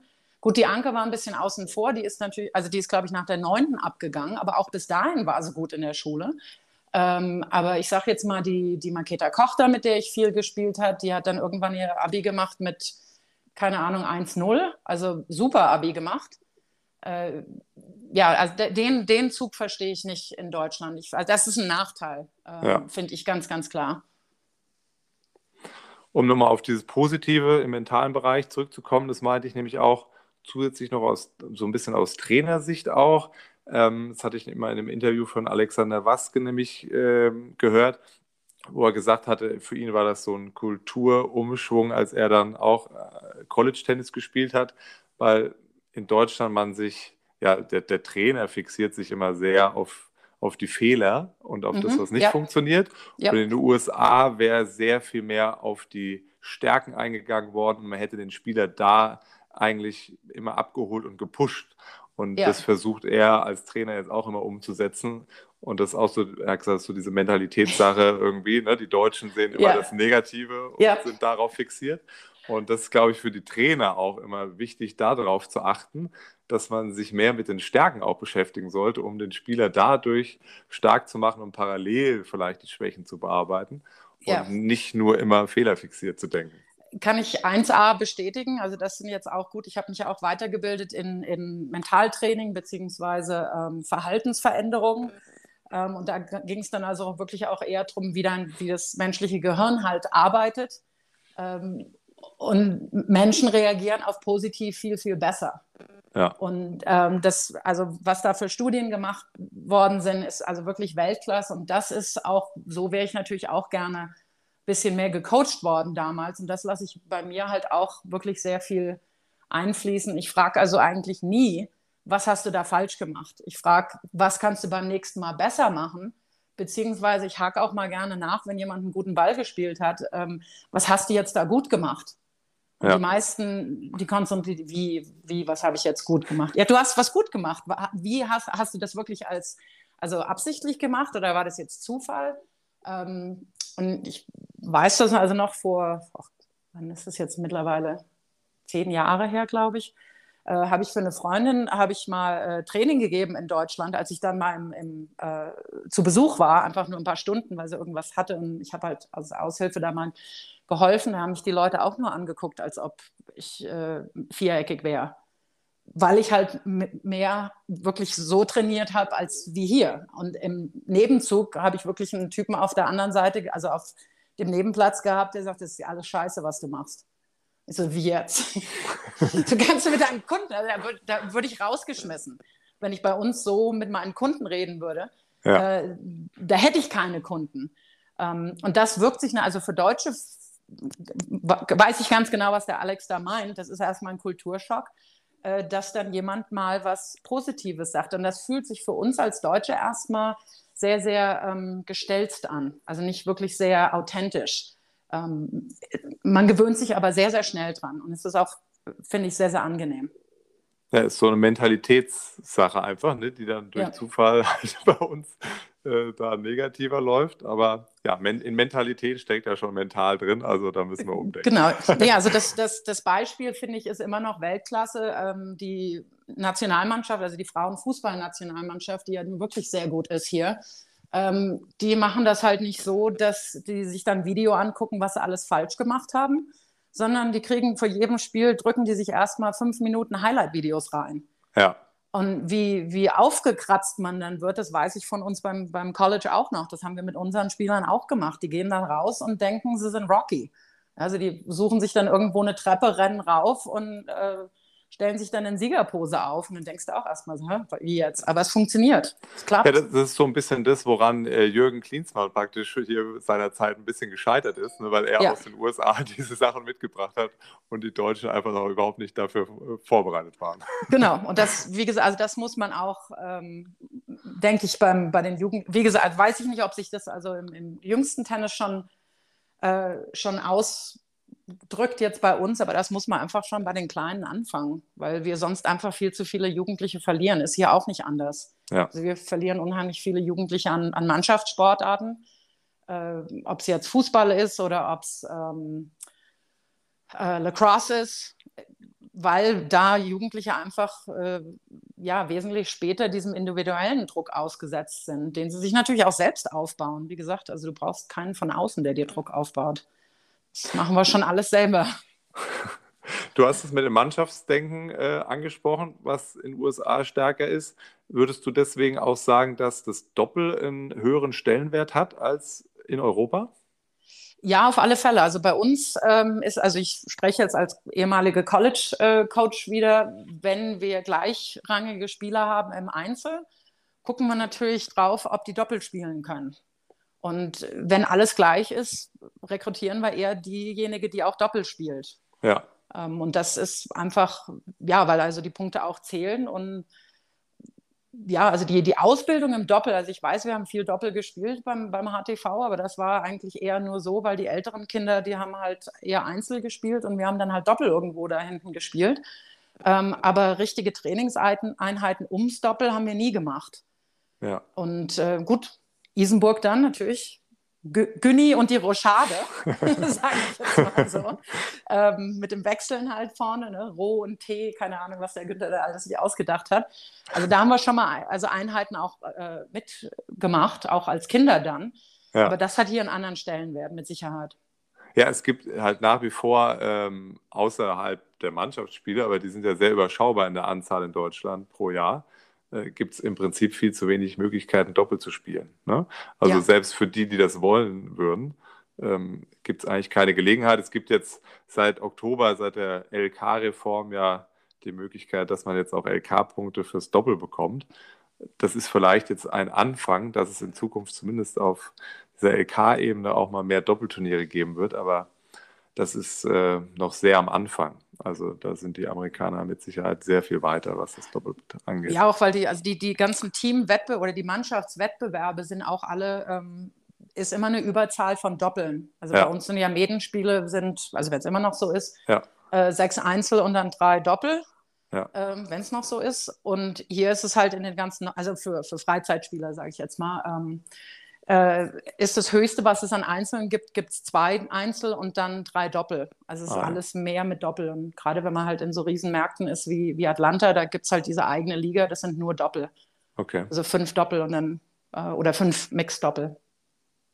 Ja gut, das ist äh, dann völlig anders als hier. Ja. ja. Ähm, du hast es vorhin so ein bisschen angesprochen, ähm, dass du es wichtig findest, äh, weibliche Trainerinnen zu haben, für, gerade für Nachwuchsspielerinnen, ähm, auch ehemalige Spielerinnen als Trainerin, zu denen sie aufblicken können. Ähm, da in diesem Bereich wollte ich noch mal ein bisschen mit dir einsteigen. Ähm, was würdest du gezielt beim Mädchentennis äh, als Unterschied sehen? Wie würdest du als, als Trainerin da rangehen im Vergleich mit Jungs? Würdest du überhaupt Unterschiede machen? Ich denke ja. Und ähm, ja, wo findest du, was siehst du als am wichtigsten an, um die Mädchen mehr dem Tennissport zuzuführen erstmal? Denn es ist ja nach wie vor mehr als äh, zwei Drittel, dass äh, die Jungs äh, in der Mehrheit sind im Tennis mhm. in Deutschland. Und ja, es sind auch mehr, mehrheitlich die Jungs, die dann Wettkampftennis spielen wollen. Das ist bei den Mädchen ja. generell immer weniger. Also es ist wirklich nach wie vor schwierig für leistungsorientierte Mädchen, Trainingspartnerinnen in der eigenen Region zu finden und ausreichend Turniere in jeder Altersklasse. Ne? Das ist ja. ein Problem, würde ich sagen. Ja, nee, also es ist auch hier so. Klar, auch wieder wegen dem College bleiben natürlich auch viele drinnen, ähm, aber es fallen uns genauso viele raus. Fängt einfach schon an an der Sozialisierung, wie Kinder halt auch aufwachsen. Also ich sage es jetzt mal, ich weiß, bei uns noch damals gab es die Überzeugung, äh, Mädels können keinen Kickaufschlag, weil sie nicht stark genug sind. Völliger mhm. Schwachsinn. Ähm, dadurch natürlich nie äh, mal dem ausgesetzt worden, außer dass mein, mein Papa und der Günther halt dann auch mal drauf aus waren. Ähm, ja. Mein Vater eher erstmal. Ähm, dass auch, ähm, wie man sich halt einfach Gesellschaft anguckt, Mädels dürfen nicht aggressiv sein, äh, Mädels dürfen nicht zuerst mal den Mund aufmachen, sondern werden sie gleich abgestellt als, ich weiß nicht, ob ich es jetzt, vielleicht muss es rausschneiden nachher, äh, weil sie sonst eine Bitch sind. Ähm, äh, wenn man aggressiv als Frau ist, äh, als Mann ist das toll oder als Junge ist das toll, als Mädchen eben halt nicht. Ähm, dass man mal seine Meinung sagt, ist sowieso ganz, ganz falsch äh, Mädels sind auch eher drauf aus, dann ähm, die sind ein bisschen mehr extern fokussiert. Äh, Frauen werden sozialisiert, es anderen recht zu machen. Man ist ja in der Pflegerolle, was weiß ich, die Mama passt auf, die Mama äh, passt auf die Kinder auf, erzieht die Kinder und so spiegelt sich das schon im Training wieder. Dass, ich sehe das, also wenn ich mal Training mit Kindern mache oder gemacht habe bis vor zwei Jahren, äh, die Jungs, wenn man sagt, okay, jetzt alle, kommt, macht euch fertig, geht auf den Platz äh, für erste, äh, macht euch bereit für die erste Übung, da drängeln sich die Jungs, um als Erste da zu sein. Und die Mädels tendieren in den Hintergrund. Und wenn dann mal ein Mädchen sich vorschieben will, dann sie, kriegt sie direkt einen auf die Klappe. Und das muss man einfach von Anfang an, äh, wenn ich mit Frauen oder Mädels auf dem Acker bin, da wird viel drüber geredet, Körpersprache. Da wird viel drüber geredet, entschuldige dich nicht ständig. Ähm, da wird viel drüber geredet, dass es okay ist, Muskeln zu haben. Du bist immer noch weiblich. Ähm, auch wenn du athletisch bist, guck dir an, wie, und dann rate ich natürlich die ganze Weltklasse ab, die man auch sieht. Oder jetzt, äh, ne, also ob jetzt Serena ist oder Ashley Barty oder unsere Mädels, also Frauen, Entschuldigung, Mädels nicht, äh, die Angie Kerber oder die Andrea Petkovic sind phänomenale Athleten, Athletinnen, die sind weiblich aus dem, also noch was, aber sind natürlich auch wirkliche, also fantastische athletische Körper. Also das ist nicht ausgeschlossen. Ähm, werden Mädchen aber drauf sozialisiert. Ich weiß nicht, wie viel du in, in sozialen Medien unterwegs bist, ähm, aber mach halt mal Hashtag Tennis ähm, da siehst du dann, die ersten zehn Posts sind irgendwas über Turniere oder was auch, aber dann steht irgendwann eine halbnackte Frau mit einem Tennisschläger da. Ja. Und das wird natürlich auch sozialisiert. Und da bin ich also natürlich ganz mit vorne dabei, dass ich dem gegenarbeite. Ähm, meine, wenn ich Mädels auf dem Acker habe, äh, da wird Volley gespielt. Ihr könnt es genauso wie die Jungs. Wenn ihr, Jungs, äh, wenn ihr jemanden abschießt, ähm, dann sagt man zwar Entschuldigung, aber es ändert jetzt euer Leben, euren Lebenslauf nicht. Äh, wobei die Jungs, die gehen dann natürlich gleich, ne, wenn also gerade auch wenn es geht darum, Wettkämpfe zu machen, äh, wenn du drei Bälle hast und du hast zwei Jungs und du hast zwei Mädchen und du hast zwei Plätze und du sagst den Jungs hier, macht was, spätestens nach zehn Minuten spielen die einen Satz. Die Mädels gehen raus und war ich auch mit dabei. Also brauche ich mich jetzt gar nicht, ich war nicht anders. Wir spielen jetzt erstmal 5000 Vorhand Crosscourt und dann, und dann Rückhand Crosscourt und dann spielen wir vielleicht mal einen Elfer hinterher. Also dieses, einfach dieses aggressive Sein, dieses Wettkampfbereit sein, das wird einfach schon viel, viel stärker gefördert bei Jungs, als es bei Mädels ähm, ist. Und da denke ich, muss man richtig an, ansetzen. Und da ist natürlich dann auch anders, äh, wenn man eine Frau als, als Vorbild hat. Also ich weiß, ich hatte eine weibliche Trainerin in meiner ganzen Karriere mhm. und hätte die sehr, sehr gerne als auch dann hinterher auf der Tour gehabt, ähm, weil man dann jetzt auch mal sagen kann, äh, du, Coach, ich habe meine Tage. Die versteht das dann aber auch. Und dann kommt kein blöder Spruch mit, wie hast du jetzt PMS oder was? Ja. Also die Sprüche habe ich halt auch gefangen, ne, halt damals, auch wenn ich es halt nicht hatte. Und da sieht man das jetzt bei uns auch hier, also in der Ausbildung, auch also im Hochleistungssport vor allen Dingen, äh, dass wir dann halt auch Mediziner da haben, die das halt auch wirklich Männern erklären, die natürlich aber auch ein Riesenproblem damit haben, äh, wenn dann halt eine Spielerin sagt, äh, ja, das ist jetzt nicht so gescheit, da einen richtig wichtigen Wettkampf hinzulegen, wenn das gerade in diese Zeit fällt. Und da sind unheimlich viele Themen noch, die nie angesprochen werden und die eine Frau natürlich ganz, ganz anders versteht, als ein Mann das jemals kann. Ja. Ja, gut, da sind wir ähm, trainertechnisch auch noch zu dünn aufgestellt, was, was Frauen angeht, im Prinzip. Ähm, wir haben, klar, jetzt in der Spitze mit Barbara Rittner und Wöhr als Bundestrainerin im Nachwuchsbereich sind da jetzt schon Damen äh, unterwegs. Aber wenn man jetzt dann auf Landesebene guckt, Bezirksebene, sind, sind die Frauen da doch eher sehr rar gesät als Trainerin. Ich ja. selbst hatte lange Jahre eine Trainerin im, im, im Jugendalter selbst. Ähm, es hat wunderbar funktioniert. Ähm, ja, ich, also wir haben auch bei uns im Club zum Beispiel, habe ich jetzt seit diesem Jahr haben wir eine Fitnesstrainerin, äh, weil ich das eigentlich als doppelten Vorteil sah. Einmal habe ich gedacht, die Jungs in der Pubertät strengen sich mehr an, um, um der Trainerin imponieren zu wollen. Das hat schon mal den Vorteil. Und ich werde mehr Mädchen zum Fitnessthema hinbekommen, wenn sie eine Vorbildfunktion da haben, ähm, genau. als wenn da ein Fitnesstrainer stehen würde. Ja, ähm, ja da, darum, da haben wir auch. Ja, also als wir dann die Susi beim HTV hatten, das war dann auch ein bisschen besser als den Joachim, muss ich ehrlich sagen. Also wer das hört und vielleicht noch mein Jahrgang ist, der kann sich da vielleicht noch dran erinnern. Okay. Das war, also schlägt genau in diese Kerbe halt rein. Also ein Mann versteht das halt nicht oder interessiert es auch nicht, kann sich da einfach nicht reinversetzen. Ähm, und eine Frau kann es halt. Vielleicht ja. nicht auch unbedingt alle. Also es gibt auch natürlich diesen Umkehrschluss dann, dass äh, viele Frauen auch denken, oder einige Frauen dann denken, sie muss jetzt Training geben wie ein Mann. Ja. Ähm, was ich also ganz furchtbar finde, weil wie gesagt, du hast halt als Frau so viele Vorteile, wenn du mit Mädchen trainierst, aber auch mit Jungs. Also ich habe ja dann auch hier im Hochleistungstennis äh, dann mit Jungs trainiert und ja gut, mit denen kann ich dann vielleicht, wenn sie 16, 17, 18 sind, nicht mehr mitspielen, aber dann haben sie halt einen Hitting-Partner. Ja. Aber vom, vom Tennis verstehe ich trotzdem immer noch mehr in meiner kleinen Zehe, als es jemals in ihrem Leben werden. ähm, nee, aber ich, ich denke, also wir haben auch hier in den USA genau das gleiche Problem. Vielleicht kommt es hier noch ein bisschen mehr damit dazu, dass die, wenn mal eine Frau angestellt wird, die natürlich gleich erstmal ins Kleinkindertraining gesteckt wird, mhm. weil man denkt, dass sie das besser können. Viele mögen es auch mehr. Ich weiß nicht, ob Eltern ähm, das lieber sehen, dass eine Frau ein kleines Kind trainiert, das weiß ich nicht. Ähm, aber das, da, da fängt es halt schon mit an, dass also in vielen Clubs einfach, okay, jetzt die besseren Spieler, also ich sag mal 4-5 Level oder 5-0, das ist also wirklich schon sehr, sehr gut. Das sind ehemalige College-Spieler. Wenn die mal ins Training kommen, kann eine Frau das denn? Ähm, da wird es halt schon schwer, wenn du einen Direktor hast, also der dich dann da anstellt äh, und dir dann erstmal ins Gesicht sagt, nö, also die höheren Klassen, die kannst du schon mal nicht machen, weil du eine Frau bist.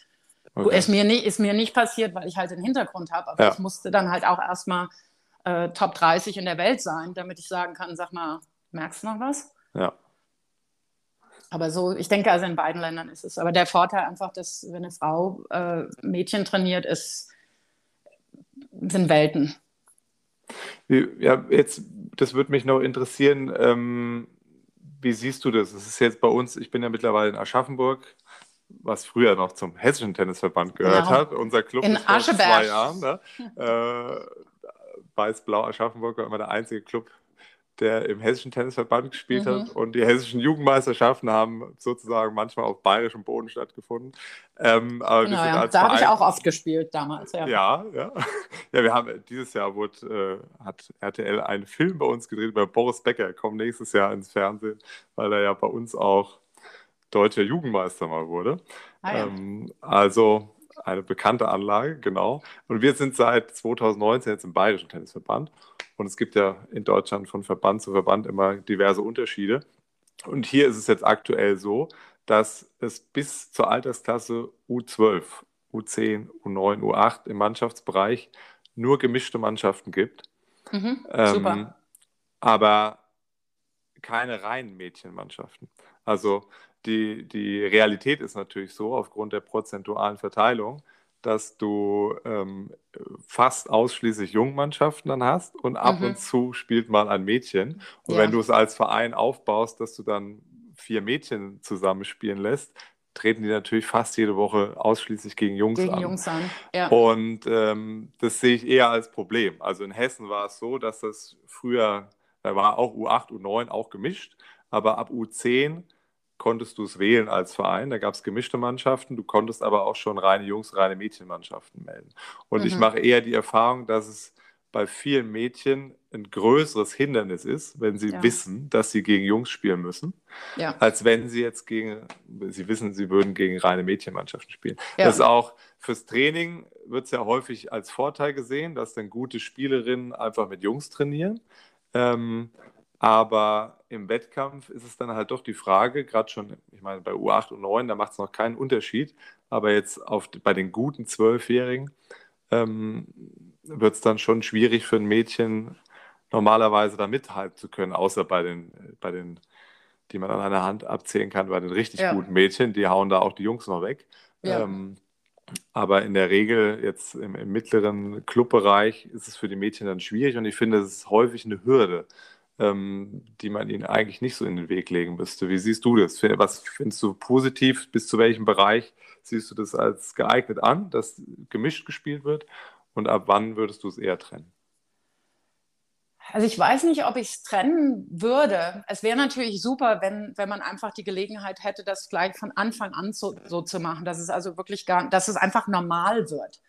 Ähm, das, was wir halt auch, wenn wir unsere Trainerlehrgänge dann hatten mit dem, mit dem Leistungssport, oder mit den Leistungsgruppen, ähm, dass Mädels halt eher ähm, sich darauf fokussieren, okay, das ist mehr ein soziales äh, Umfeld, also das macht mir mehr Spaß, weil meine Freundinnen da sind. Mhm. Ähm, oder auch Freunde, also können natürlich auch mit, mit, ja. Jungen, äh, mit Jungs befreundet sein. Ich hatte ja auch damals äh, super viele Jungs da im Club. Ähm, das ist aber eher der Schwerpunkt für sie. Und für die Jungs fängt es dann wirklich mit dem Wettkampf an wenn man es dann weiter trennt, weiß ich jetzt nicht, ob man es dann nicht weiter verschärft. Ja. Ähm, also das ist ein sehr, sehr zweischneidiges Schwert. Das weiß ich jetzt nicht so, ob ich so aus der kalten Hose ähm, entscheiden könnte. Ähm, was ich schade finde, ist natürlich, dass es dann eher einen abschreckenden, ähm, ein abschreckendes Gegenmittel praktisch ist, wenn man, ja, okay, jetzt spiele ich wieder gegen einen Junge, gerade wenn du dann auch das einzige Mädel warst. Also mir hat es nie was ausgemacht weil ich eh mit Jungs immer gespielt habe, durch meinen Bruder auch und seine Freunde. Ähm, aber da vielleicht kann man dann andere, müsste man vielleicht noch ein bisschen kreativer werden, äh, um andere Mannschaftsformen zu finden, wo es halt wirklich mehr äh, Mädels dann weiter anzieht. Also ja. da, da, muss ich jetzt auch ehrlich sagen, da weiß ich nicht genug äh, für. Das, da habe ich nicht genug ja. mitbekommen über die Entwicklung. Ich weiß bei uns, wenn wir unsere Kinderlehrgänge haben, ähm, dass natürlich, wenn man sich jetzt einfach sagen würde, okay, äh, geht jetzt mal auf den Platz und stellt euch mal auf, da tendiert bis zu 12, 13 gehen die Jungs auf eine Seite, gehen die Mädels auf eine andere Seite. Und dann natürlich, wenn noch Mädels dabei sind, dann fangen sie an zu mischen, sich hinterher, also mit 14, 15 wieder, weil sie dann auch wissen, okay, ich gehöre hierher. Ähm, hat aber auch viel damit zu tun, dass wir es denen auch wirklich vorleben. Okay, ihr gehört hierher. Ich lasse zum Beispiel nie einfach, ähm, wenn ich Kindertraining habe, sag, ich sage nie Mädchen gegen Jungs. Ja. Also das geht immer irgendwie äh, Linkshänder gegen Rechtshänder oder die mit dem roten T-Shirt heute gegen Grün und Blau. Also dass man es einfach nicht nach Geschlecht aufteilt, sondern dass es auch einfach andere Merkmale gibt. Oder Leistung einfach. Also wir haben es halt hier mit der UTR-Rating, äh, äh, die ist natürlich auch, glaube ich, gibt es auch in Deutschland, oder? Die ja, UTR? Ja, ja, das ist noch, also von 100 Leuten kennt es wahrscheinlich nur einer, aber es ja. ist dann so ein bisschen die LK, was wir jetzt haben mit der Leistungsklasse, ist ja so ein bisschen in diese Richtung. Ne? Es ist ja vergleichbar sozusagen. Genau, aber, also so ja. machen wir das dann eher und wie der, wie, wie der äh, Würfel dann halt rollt. Ne? Also wer dann halt, was weiß ich, äh, UTA 5.5 und höher ist, geht halt auf den Platz und drunter geht es halt auf den Platz. Und dann ist eigentlich wascht, wer jetzt Mädchen oder ähm, wer Junge ist. Ja. Ich habe es bei diesem Thema, was ich gesagt hatte mit, der, mit dem U12-Bereich, bei den Mädchen, das ist sehr typ, typabhängig. Ne? Also wenn, es sind dann eher die Mädchen, die ein bisschen mädchenhafter sind, die vielleicht noch parallel zum Tennis, zum Ballett gehen und so weiter, die da mehr ein Problem mit haben. Es habe natürlich auch Mädchen, die da sehr wettkampforientiert sind und denen es völlig schnurz ist, ob die jetzt gegen Jungen spielen würden. Aber äh, ja, diese ja, kommt halt bisschen, die haben genau. da wirklich ein Problem mit. Ne? Also die sind dann da einfach schüchterner und trauen sich dann einfach weniger zu. Und die sind dann, wenn es dann in den U14, U15-Bereich geht, die auf einmal nur noch gegen Mädchen spielen, dann blühen die auf einmal auf. Ne? Und ähm, ja, es ist halt auch. Sind dann leichter bei der Stange zu halten. Aber das, was du auch gesagt genau. hast, dass dann, die fühlen sich dann eher in dieser Mädchengruppe wohl. Da geht es, da geht es viel um die Gemeinschaft. Ne? Ähm, da steht das Tennis auch nicht so im Vordergrund. Während bei denen, die jetzt sehr leistungsorientiert sind, ja, da, da spielt es jetzt nicht so die Rolle, ob, das, ob die jetzt mit den anderen drei befreundet ist in der Mannschaft. Die wollen halt einfach den anderen weghauen, egal ob das ein Junge oder ein Mädchen ist. Ja, oder ich meine, du hast, also du hast jetzt, würde ich jetzt mal sagen, fast ein Stereotyp ausgenannt. Ähm, also da würde ich eher hingucken, äh, wenn jetzt jemand, sag ich mal, Ballett macht, dann ist da schon wieder dieser ästhetische Hintergrund. Ja. Da wird gewertet nicht jetzt, äh, wie hart man schlägt oder wie, was weiß ich, äh, wie viele Punkte man macht, sondern das ist einfach das muss fließend aussehen, das ist weiblich, das ist, die haben alle rosa Sachen an, wie auch immer. Also da ist schon, da wird es wieder reingedrückt, wie eine Frau sich zu verhalten hat. Ja. Und das läuft dem natürlich komplett zuwider, dass man jemanden direkt gegenüber schlägt. Ja. Das ist im Tennis natürlich auch nochmal ganz anders. Also, dass du wirklich direkt jemanden, ich sag's jetzt mal so krass, jemanden wehtust. Ja. Und wenn man dann natürlich eher äh, drauf ist, wie gesagt, also wieder Frauen teilen mehr oder oder Mädchen werden eher aufgefordert zu teilen. Ich habe das also hier äh, teilweise in Kindercamps mitbekommen. Äh, ist eine kleine Anekdote. Äh, wenn ein Junge mit irgendeinem Spielzeug spielt und jemand anders will was, dann geht ein anderer Junge hin und sagt das. Hier, ich will jetzt auch mal. Äh, ein Mädchen steht dann irgendwo hinten rum äh, und, und will vielleicht auch, ist, hat aber nie gezeigt bekommen, dass man einfach auch mal sagen will, sagen kann, du, du hast jetzt, jetzt lange genug gehabt, jetzt will ich auch mal. Äh, wenn der Junge hingeht und will das von einem anderen Jungen, dann wehrt sich der Erste erstmal ein bisschen, dann ist erstmal ein bisschen Hickhack, aber hin und her, dann geht's.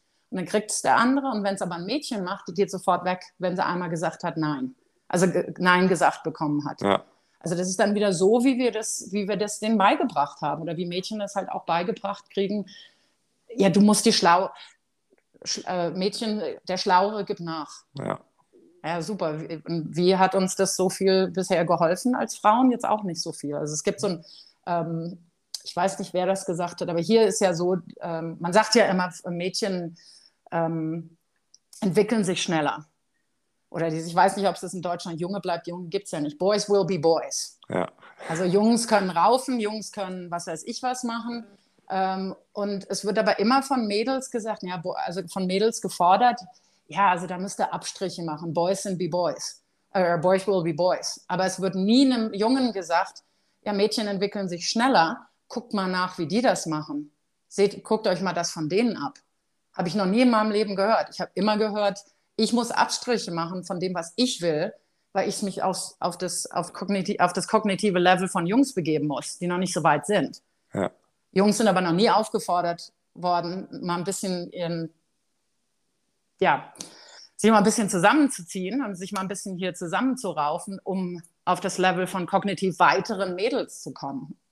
Und ich glaube, da spielt das genau rein. Einfach, wenn, wenn Mädels sich da einfach, äh, ja, da wird halt dann vielleicht auch mal ein blöder Spruch gemacht äh, auf den Mädels. Also wir haben hier eine Studie jetzt gerade, ist gerade veröffentlicht worden, gerade auch äh, wegen Corona ähm, dass Mädchen halt noch schneller aus Sport rausfallen, ähm, weil jetzt noch dümmere Sprüche gemacht werden. Äh, von wegen Aussehen, von wegen, ob sie, jemand sich was leisten kann. Ähm, auch dann, ob sie es können oder nicht, weil es halt jetzt alles noch mehr komprimiert ist, wie viele Möglichkeiten man hat, Sport zu machen. Mhm. Das wird also alles wirklich äh, ein bisschen schärfer. Ich glaube, da kommt das alles wirklich auch her. Okay. So, ja, das ist ein, ein wichtiges so. Thema. Das bleibt, äh, ja, aber ich glaube, es ist in der Tennisszene trotzdem angekommen immer mehr. Ne? Auch hier ist viel mit Judy Murray, mit, mit ihrem Misshit-System. Genau, ja. Ähm, für ja. die Mädchen im Kommen. Also es ist ja schon mal wichtig, dass es ein Thema überhaupt ist. Ne? Also vor Genau, zehn ja. Jahren hat sich da noch gar keiner drüber Gedanken gemacht, finde ich. Ähm, also das Umdenken findet so langsam statt. Und ja, ich hoffe, dass es für Mädchen in Zukunft auch äh, ein bisschen leichter wird im Tennis, weil gerade der Tennissport einfach für Mädchen, finde ich, so eine tolle Sportart ist. Ähm, und das müssten wir eigentlich mehr ausnutzen noch, dass wir mehr, mehr Mädchen in den Tennissport bekommen. Auch bei den Damen ist es letztendlich später das gleiche Problem, ähm, dass wir dann im Alter zwischen 25 und, und 40 sehr wenig Spielerinnen in den Vereinen haben und ähm, die dann erst wieder kommen, wenn die Kinder eigentlich anfangen. Ja. Ne? Ja, Also- also, ich wollte es gerade sagen, Ja. also ich habe halt auch, wenn ich meine, wenn ich, äh, also ältere, also mittlerweile sind es ja meine gleichen, Gleichaltrigen, äh, die jetzt ähm, dann wieder zum Tennis kommen, sind natürlich dann die äh, Frauen eher gefordert, ihre entweder Karriere liegen zu lassen oder halt auch ihre Freizeitbeschäftigung, weil dann halt von Frauen verlangt wird, okay, ihr müsst euch jetzt um die Kinder äh, kümmern. Ja. Kriege ich halt auch immer mit. Und da habe ich natürlich viel, viel mehr Verständnis. Ähm, gerade auch wenn es um athletische Ausbildung geht. Also ich weiß das halt. Ich hatte noch super viel Glück. Äh, auch gerade meine Eltern, also die haben mich halt immer mit meinem Bruder rumlaufen lassen und wir haben Fußball gespielt und Rollerskates und also schieß mich tot, was es alles da gab. Und da habe ich natürlich auch unheimlich viele athletische äh, Grundlagen damals gelegt, auch spielerisch, so wie man es ja eigentlich machen soll. Aber mittlerweile ist es halt wirklich alles so strukturiert, dass sich Kinder da gar nicht mehr so richtig, finde ich jedenfalls, sich nicht mehr so richtig entwickeln, sportlich entwickeln können. Mittlerweile muss ich Kindern beibringen, wie man einen Ball wirft. Ja, Das es wurde immer in der Trainerausbildung äh, in, in Offenbach wurde immer In der Offenbach, kluge Satz, genau. wurde der kluge Satz gesagt, äh, heutzutage wird Tennis nur noch trainiert, aber nicht mehr gespielt. Genau, Und, ja. Ähm, ja, das ist ja wirklich ein Problem. Ich meine, also wir haben früher nach der Schule einfach auf der Anlage den Nachmittag verbracht und Tennis gespielt und heute gibt es das einfach nicht. Ne? Die kommen zum Training, die werden abgeholt nach dem Training, aber sich einfach mal so verabreden und umsonst spielen, es kostet ja nichts im Prinzip. Wenn du im Das Club findet bist. einfach, ja. äh, genau, das findet ja einfach nicht statt, ja, also oder sehr, sehr wenig im Vergleich zu früher. Ja, also in, ja. den Sommer, in den Sommerferien vielleicht hast du halt die Tenniswochen, wo du halt den ganzen Tag auf der Anlage bist. Aber genau Ja. das, so bin ich ja auch aufgewachsen. Also wie gesagt, wir haben ja auch nicht nur Tennis gespielt, ähm, sondern ja alles Mögliche. Äh, ja, nee, das, das ist, also mittlerweile ist es anscheinend in Deutschland auch so. Hier ist es also sehr, gerade mit den, mit den Fahrstrecken, weil natürlich hier alles 15 Nummern größer ist. ja, Da kann man halt nicht mehr einfach mit dem Rad zum Tennisclub fahren. ja. Und das habe ich halt damals noch gemacht. Dann weiß ich auch noch, angerufen, okay, ich, ich bin jetzt da und dann nach Hause gefahren, wenn es dunkel wird. Äh, Genau. dunkel wird. Ja. so, wir kommen zum äh, kurzen Frage-Antwort-Teil. Ich stelle immer eine Frage, du hast eine kurze Antwort. Das muss Kurze nicht ja, Antwort. ja Nein Ja. sagen, aber es darf ein bisschen ausführlicher sein. Ähm, Nummer eins ist die Frage: Welchen Fehler sollten Tenniseltern unbedingt vermeiden? Ähm, jemals von einer Investition zu sprechen. Wenn sie investieren wollen, dann sollen sie bitte an die Börse gehen. Mit was sollten sich Tennistrainer deiner Meinung nach stärker beschäftigen?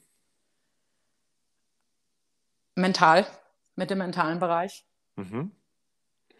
Da verweise ich ja auf meinen letzten, auf die letzte Podcast-Folge mit Thomas Bascher, Mentaltrainer. Ähm, dann kann sich der eine oder andere nochmal anhören in diesem Ja. Zusammenhang. Ähm, welchen Tipp hast du für Jugendliche, die von der Tenniskarriere träumen? Denk langfristig. So, du, also, wenn man halt mit 12, 13, wenn man so zum ersten Mal dran denkt, theoretisch hat man noch 17 Jahre vor sich. Das nächste Turnier ist nicht das Wichtigste. Mhm. Gilt genauso für die Eltern dann, können wir noch an. Ja, genau. Ja, ja, ja ganz genau. Ähm, welche Website oder welches Buch hat dich besonders inspiriert oder kannst du weiterempfehlen? Puh. Eieiei. Muss ich sagen, kein, kein Tennisbuch, Mhm. muss ich ehrlich sagen. Also ich lese sehr, sehr viel, aber es sind keine, keine Tennisbücher. Also es, mein, das erste Buch, was mich so richtig, richtig berührt hat, war die, Auto, die Biografie von Mahatma Gandhi. Also man muss sich auch mal mit was anderem beschäftigen als mit Tennis. Ne? Sowieso, wenn, wenn man Tennisprofi ist, sollte man sich bitte irgendwie noch andere Interessen anschaffen, sonst wird es richtig langweilig. Welche Erkenntnis hättest du gerne schon vor zehn Jahren gehabt? Ähm, dass das nächste Turnier nicht das Wichtigste ist. Welcher Tennismoment bleibt dir am meisten in Erinnerung? Aufstieg in die Bundesliga mit Neu-Isenburg. Mit Neu-Isenburg. Absolut, ja. mit der Andi Klass, mit der Janine Christian, mit der Grosche, kennt zwar keiner mehr, aber wenn sie es irgendwie mal durch Zufall hören, das war Weltklasse. Mit der Petra Winzenhöller, das war Weltklasse. Ja, Petra Winzenhöller war ja auch immer im Hessischen Tennisverband noch. Genau, aktiv, ja. Die ist ja auch immer noch mit, mit Barbara ja, ja. Rittner äh, in der Förderung immer noch aktiv, genau. Ähm, wie kann man mit dir in Kontakt treten bzw. deine Arbeit verfolgen? Ähm, du bist ja jetzt auch auf Social Media weit verbreitet, da können wir auch nochmal darauf hinweisen. Genau, das wäre natürlich Weltklasse. Ein ähm, bisschen durch die Pandemie gekommen, also weil ich natürlich auch viel auf dem Acker stehe, aber einfach Maike Babel Tennis auf YouTube und auf Instagram ähm, Maike Babel. Und äh, ja, ansonsten, also beide Möglichkeiten gibt es ja. Äh, klar, E-Mail geht auch Ganz einfach, maike at maikebabel.com oder .com. Und ja, auf deiner Webseite, du bietest ja richtige Schlaganalysen etc. an. Ne? Ja, das, ähm, das, geht natürlich auch alles. Also ist auch für den deutschen Markt äh, genau, ja. attraktiv. Sehr gut, dann wollen wir das hier mal ein bisschen verbreiten, dass es der eine oder andere sich auch mal anschaut. Da kann man immer noch eine Menge sich abschauen und lernen auf genau. den diversen und, Kanälen. Und bitte natürlich auch abonnieren. Ich bin kurz vor den ersten glaube ich, oder heißt abonnieren in Deutsch. Ja, ja. nicht, subscribe. Ähm, ich versuche wirklich sehr, sehr viel Nicht-Anglizismen zu benutzen, weil ich das wirklich ganz schlimm finde, wenn jemand Deutsch spricht. Ähm, dann kann, braucht man nicht auf was, ja, kannst du, raus, kannst du rausschneiden ähm, ja, jedenfalls äh, bin ich da fast bei 1000. Wäre natürlich klasse, wenn da noch ein paar dazukommen, aber ansonsten ja, über E-Mail geht immer alles. Ja, ja, super. Also, Maike, wir sind durch. Ich danke dir ganz herzlich, dass ich dich heute als Gast hier begrüßen durfte. Es war eine, eine lange, aber sehr äh, informative Folge. Und ich hoffe, es hat dir auch ein bisschen Spaß gemacht. Und wir konnten dem einen oder anderen Elternteil, Trainer und Nachwuchsspieler äh, wieder weiterhelfen. Und ähm, ja, die, ich, die Angst vorm großen Tennis nehmen. Genau. Ja. Ich wünsche dir weiterhin ganz viel Erfolg in Denver und ähm, dass du äh, von Zeit zu Zeit immer mal wieder nach Neu-Isenburg zurückkommst. wenn es mal wieder normal wird oder wenn es mal wieder äh, sicherer wird. Mittlerweile genau. weiß ich überhaupt gar nicht mehr, was die Vorschriften sind, aber irgendwann, nee, so ab und zu. Also normalerweise komme ich einmal im Jahr. Einmal Deutschland. Ja. Okay. Genau. Ja. Nee, du, ich bedanke mich auch ganz herzlich. Das war klasse. Ich habe, glaube ich, mit meinem Deutsch noch alles ganz gut hingekriegt. Ja, ähm, da merkt man nichts. Ja, mir hätte natürlich auch auf Hessisch babbeln können, aber genau. weiß ich nicht, ob das so andere verstehen. ähm, ja, nee, war super, klasse. Ja, also dann vielen Dank und weiterhin alles Gute in Denver. Wir verfolgen deine Arbeit auf Social Media und auf allen Kanälen. Super. Also, Dankeschön. Bis dann, jo. mach's gut. Tschüss. Jo, ciao.